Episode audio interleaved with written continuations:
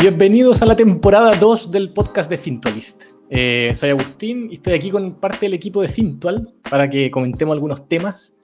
Em, supe que el, el S&P tiene un... Va, a entrar una empresa nueva, el S&P 500, que eh, nos iba a contar Stella. ¿Cómo está Stella? Hola Agustín, sí, el S&P ahora, a partir de diciembre 21, tendrá un nuevo miembro, será la Tesla Inc. Y la Tesla es una de las acciones más calientes que tenemos hoy día en el mercado. Eh, el, el, el S&P, eh, ¿tiene claro qué es? Eh, porque creo que pasa que hay gente que no tiene idea. Claro, entonces el S&P 500 uh, es el Standard Poor's 500 Index, que es un índice uh, de las empresas más grandes que cotizan en la bolsa en Estados Unidos. Y tienes algunas de las 500 empresas más grandes del mercado. Buena. Oye, Estela, ¿y cada cuánto tiempo se revisa qué empresas entran y salen del, del índice? Por ejemplo, ahora que entró Tesla, ¿sale alguna? Sí, sale alguna, siempre tiene solo 500, pero todavía no fue divulgado quién será la empresa que sale. Ah, la última vez que hicieron uh, nuevas empresas entraron fue en septiembre y la Tesla ya había sido como una de las posibles empresas que entraron, pero no fue aprobada en la época, pero ahora sí que, que entraste. ¿Y, qué criterio cumplió Tesla para entrar ahora al, al S&P 500? Uh, bueno, para entrar en S&P 500 hay algunas uh, como reglas. Tiene que estar uh, tiene que tener esas reglas bien hechas y oh, tiene que estar seguir esas reglas y después tiene que ser aprobada en un comité. Algunas de esas reglas, por ejemplo, es tener una sede en los Estados Unidos o tener ser una empresa de capital abierto hace más de un año, o sea, ya tener hecho un OPI. Uh, otra que tiene que tener una capitalización de mercado de al menos 8.2 mil millones, que en caso de Tesla ya pasó este monto hace tiempo, pero uh, también una condición es tener una rentabilidad positiva por al menos cuatro trimestres consecutivos. Y ahora sí, Tesla uh, anunció hace poco su quinto trimestre consecutivo de, de rentabilidad positiva. Hay que Ay, que fue aprobada. Pero ojo que Tesla, para los que no, no cachan, ah, es una empresa de tecnología que su principal ah, producto son carros ah, o autos eléctricos. y hoy son carros caros, coches caros. Y en el futuro, pero como es una empresa de tecnología, tiene un, una posibilidad de crecimiento muy grande, de, de rentabilidad y de crecimiento uh, como una empresa. Me genera mucha curiosidad esto, como, todo, como todos los detalles de esta copucha onda. Ellos, por ejemplo, eh, postularon. Tesla dijo, oye, yo quiero eh, postular a entrar, o el, o el S&P 500 lo, eh, como que los recluta. No, creo, creo que no. Uh, creo que no tiene que ser un reclutamiento, ¿no? Porque la verdad es que son empresas que uh, están abiertas y están pasibles de, de ser en, uh, elegidas. son las empresas más grandes, pero no necesariamente las 500 empresas más grandes del mercado. Pero ahora sí que Tesla ya, ya viró una de las empresas más grandes. Como una comparación, Tesla ese año tuve una evaluación de, eh, su valuación creció en 600% y ahora tiene uh, su tamaño, vale más que doble de, de la segunda mayor uh, de autos, que es la Toyota. ¿Qué? Ahora sí que voy a hacer mi pregunta, no voy a dejar que me interrumpa la ¿Qué significa esto para los inversionistas de Tesla? ¿El hecho de que esto entre en el índice de S&P 500 les hace, hace algo? Sí, con, con, cuando una empresa hace parte del S&P 500, hace con que uh, todos los inversionistas que invierten pasivamente en las acciones que están ahí en el S&P 500 uh, van a ser accionistas del S&P eh, de, de, Tesla. Así que mucha gente que antes no invertía en Tesla ahora sí que va a tener que invertir en Tesla. La acción desde que esto fue anunciado ya creció harto y, y, las proyecciones es, son que va a crecer aún más la evaluación de la empresa uh, mientras se aproxima el diciembre uh, 21, que es cuando la empresa oficialmente hace parte del índice. Perfecto. Oye, buenísima noticia porque eh, autos eléctricos, yo lo único que quiero es que se llene el mundo de autos eléctricos. Y conectando con eso de la electricidad, em, de, lo, de la electromovilidad, quiero decir, eh, Ronnie parece que nos trae un tema de, similar, pero de vuelos eléctricos. Así es. Eh, Súper ligado con, lo que estaba comentando Stella. Eh, la industria de la electromovilidad se ha ido desarrollando mucho en los últimos años. Eh, aquí en Chile creo que ya tenemos algunas electrolineras, algunos autos eléctricos, también hartos híbridos. Tesla no me ha tocado ver, pero tengo entendido que, que hay. Eh, y también se está llenando de scooters y bicicletas eléctricas. Hace como dos años llegaron estos scooters compartidos que hay en la calle que uno los puede tomar para ir de un lado y dejarlo en cualquier otra parte, etc. Eh, y justamente el siguiente paso, que es un paso gigante en, como en la, en la industria de la electromovilidad, es en los vuelos, ¿ya? Y es súper importante porque es una industria que contribuye mucho en, en cuanto a emisiones de carbono. ¿Ya? Para que tengan una idea, en el 2019 se estima que un 2,5% de todas las emisiones de carbono del mundo se produjo por vuelos de avión, ¿ya? Y eso se podría triplicar. 2,5%. Sí. Y eso se podría triplicar para el 2050 como que las estimaciones que tienen de cuánto va a crecer la industria, etcétera. Obviamente, si es que no se mueve a, a un modelo de, eh, de, energía eléctrica o algún otro más sustentable. Qué Oye, pero ¿cómo? Dale, dale, dale, Cuando las empresas miden su, su, huella de carbono, muchas veces eh, suman todos los viajes que hacen los empleados. Entonces, mientras más viajes te pega, tenés más eh, contaminantes tu, tu empresa. Es heavy eso. Claro, de hecho hay hartas aerolíneas igual que, que hacen como esfuerzos en eh, reducir un poco esto, como no sé, plantando bosques o con, otras, con otros tipos de iniciativas, pero en verdad es, mucho lo que, lo que se contamina. Entonces es importante como la, la irrupción de ya sea energía eléctrica o alguna otra, eh, eh, como que no contamine tanto. Ya para tener una idea también, si uno mide como por kilómetro, por pasajero de distancia, o sea, de recorrido, eh, un avión puede contaminar aproximadamente cinco veces más que, más que un auto promedio y 20 veces más que un tren, por un kilómetro para una persona. Oye, ¿y cómo funciona esto de los aviones eléctricos? Porque yo pienso en como en los autos eléctricos que como que se enchufan en el centro de Santiago, hay como enchufes para autos eléctricos al lado de la moneda y uno pero como que no me imagino un avión eléctrico, como que se puede, no sé, sacar la batería, le cae un rayo y le pasa algo. ¿Cómo funciona eso? Sí, ese es uno de los grandes problemas que enfrenta hoy día la industria, eh, porque la, la, unidad, o sea, la cantidad de energía por unidad de masa que se puede utilizar con energía eléctrica es mucho menor, cerca de 50 veces menor que por combustible. Ya entonces un avión para que pueda recorrer la misma distancia que ahora uno con, con petróleo, eh, necesitaría más o menos 50 veces más peso en, en, baterías que lo que ahora tiene que lo que ahora tiene y obviamente esto también fue un obstáculo en los autos me acuerdo al principio habían algunos que podían andar no sé 200 kilómetros y luego se tenían que cargar eh, entonces no podían llegar hasta cierta parte porque sobre todo acá en Chile no habían eh, lugares donde cargar tan tan cerca eh, entonces, claro, va un avión, es imposible como parar en la mitad del océano, si es que es un, viaje como entre continentes o, o, en alguna parte como aterrizar, cargar y luego volver a despegar.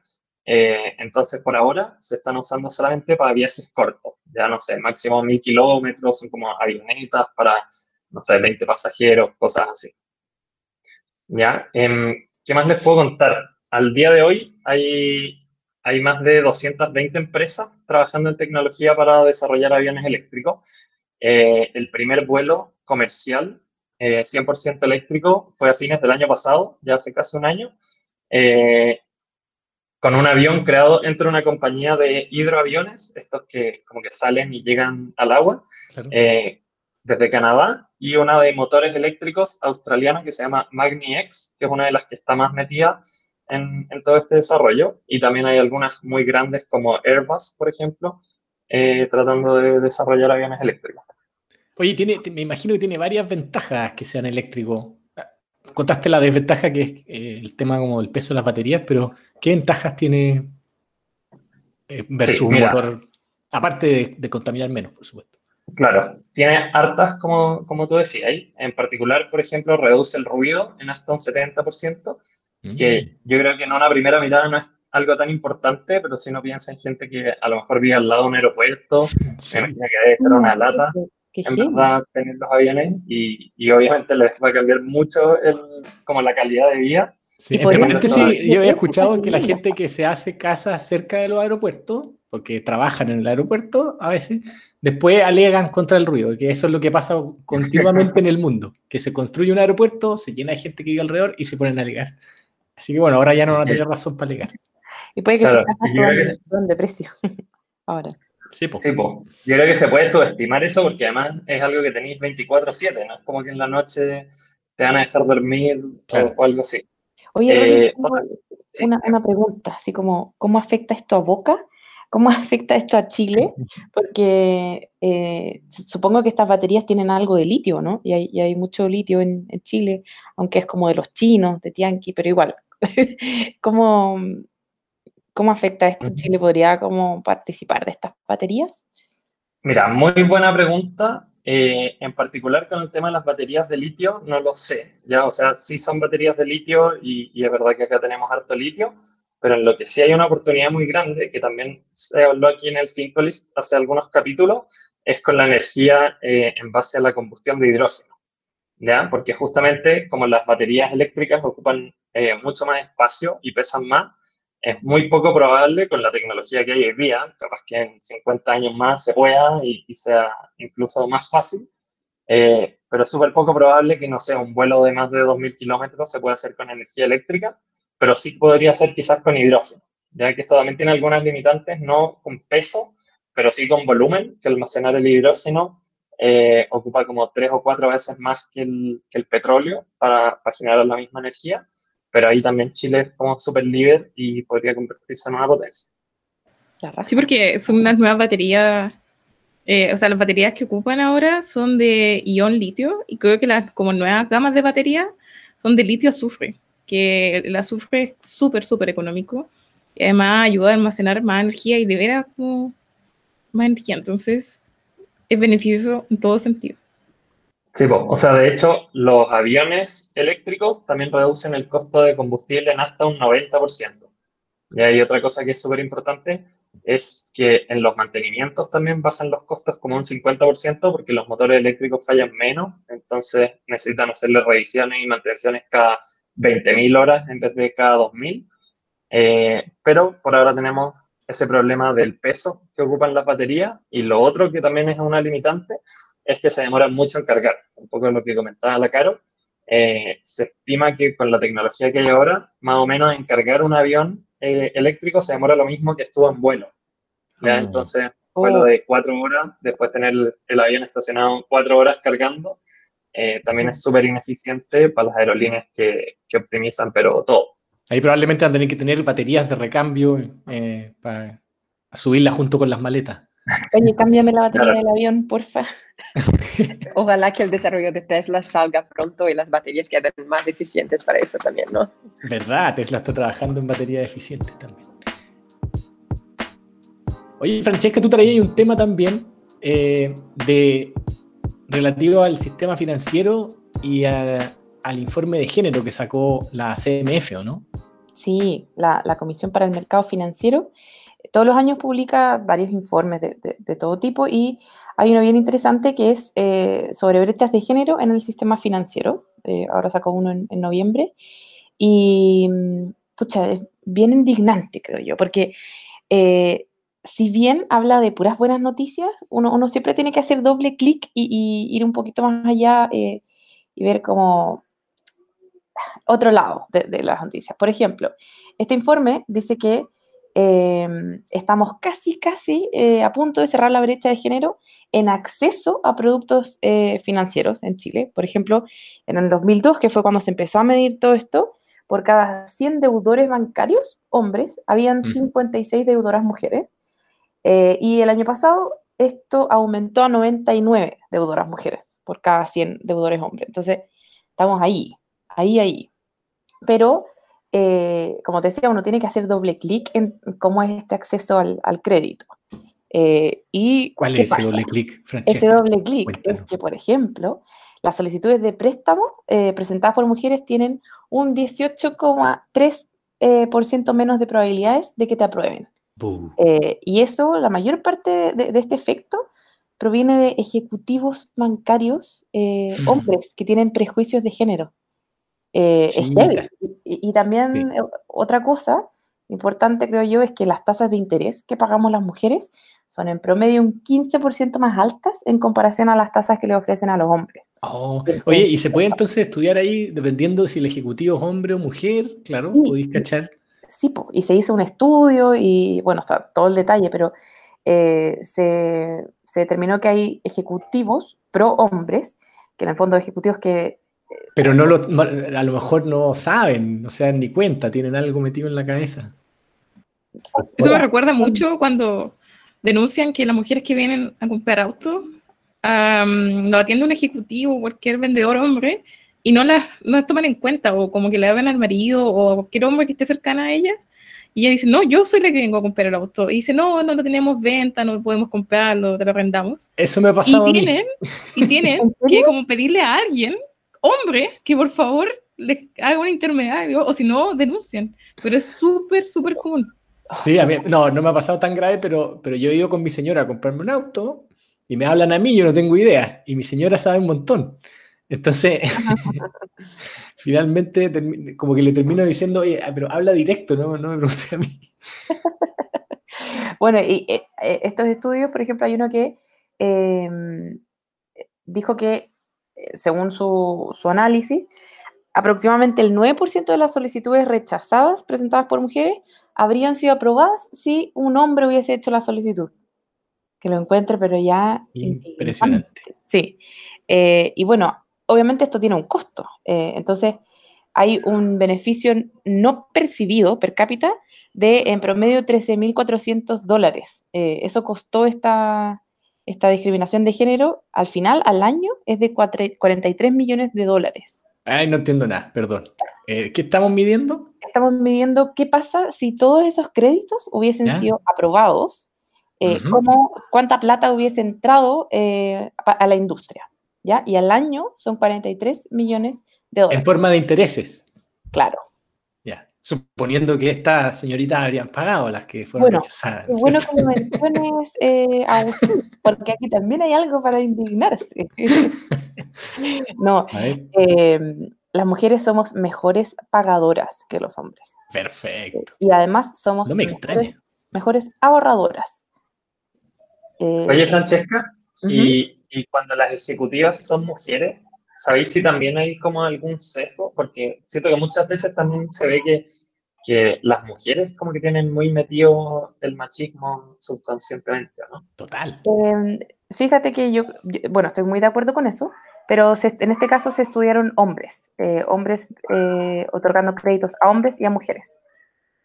No, no caché de lo, de lo que alcancé a leer, no vi si en las mujeres existía este, este sesgo. Oye, buenísimo. Muchísimas gracias a los tres por habernos traído estas noticias, estaban muy entretenidas. Eh, así que ahora vamos a tener Tesla en el S&P 500. Vamos a, la- los que están invirtiendo en Fintual indirectamente eh, van a empezar a invertir más en Tesla, que creo que es una muy buena compañía. Vamos a En tener aviones eléctricos. Va a hacer que eh, se- la Greta Thunberg pueda volar en vez de llegar en barco. Y vamos a tener un... eh, no, no, no- no sé si es tan positiva la noticia, pero eh, el informe de género del sistema financiero al menos se está haciendo y se está mejorando, ¿no? ¿Qué iba a decir, Sí. Francesca? No, nada, que iba a decir que las personas que van a invertir en Tesla son las que tienen inversiones en Risky Norris y en Moderate Pit, Stella, o también en, en, en Clooney. Exacto, Fran. Exacto, los primeros dos, entonces. ¿O no? Sí. D- Déjame Risky. Norris, Moderate Pitt, pero no Conservative Clooney, entiendo. O tal vez un poquito, no sé, pero mira. No hay, no hay que, justamente de eso es lo que no hay que preocuparse con la inversión pasiva. ya, po. Hasta luego. Nos vemos en un próximo capítulo. Chao, chao. Chao. Chao, gracias. Chao.